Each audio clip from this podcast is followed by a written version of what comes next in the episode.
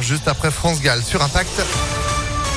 La météo, toujours aussi chaude, évidemment. Et puis l'info, voici Léo Ardourel, bonjour. Bonjour à tous. Pas d'école obligatoire aujourd'hui pour des milliers d'élèves à travers la France en raison des fortes chaleurs. 12 départements de la façade atlantique et du sud-ouest sont placés en alerte rouge à la canicule. 25 sont en alerte orange.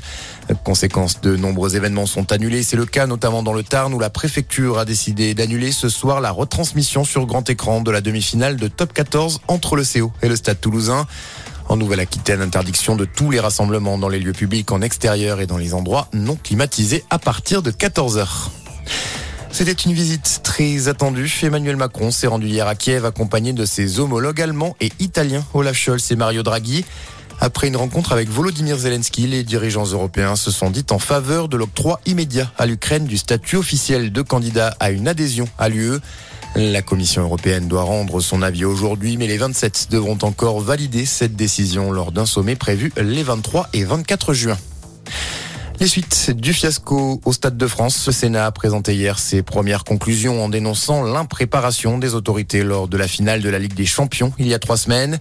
La commission sénatoriale chargée de faire la lumière sur les événements a mené de nombreuses auditions ces 15 derniers jours. Elle a par ailleurs qualifié de faute grave la non-conservation des images de vidéosurveillance. Dans le reste de l'actualité, ce drame en Loire-Atlantique, un ado de 14 ans est mort écrasé par un mur sur un chantier de démolition.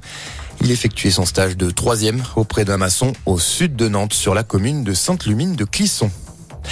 C'est une amende record pour le géant du fast-food. McDonald's accepte de payer 1,25 milliard d'euros au fisc pour éviter un procès en France. Le groupe est accusé, on le rappelle, de fraude fiscale dans l'Hexagone entre 2009 et 2020. Et puis un mot de sport, l'équipe de France féminine de volley qualifiée pour la finale de la Golden League. Les Bleus ont battu la Croatie hier soir à Orléans. Une finale qui se jouera ce dimanche face à la République tchèque. Voilà pour ce point sur l'actualité. Très bon début de matinée à tous. Eh ben, merci beaucoup Léo. Retour de l'info, ce sera à 6h30. En attendant, 6h02.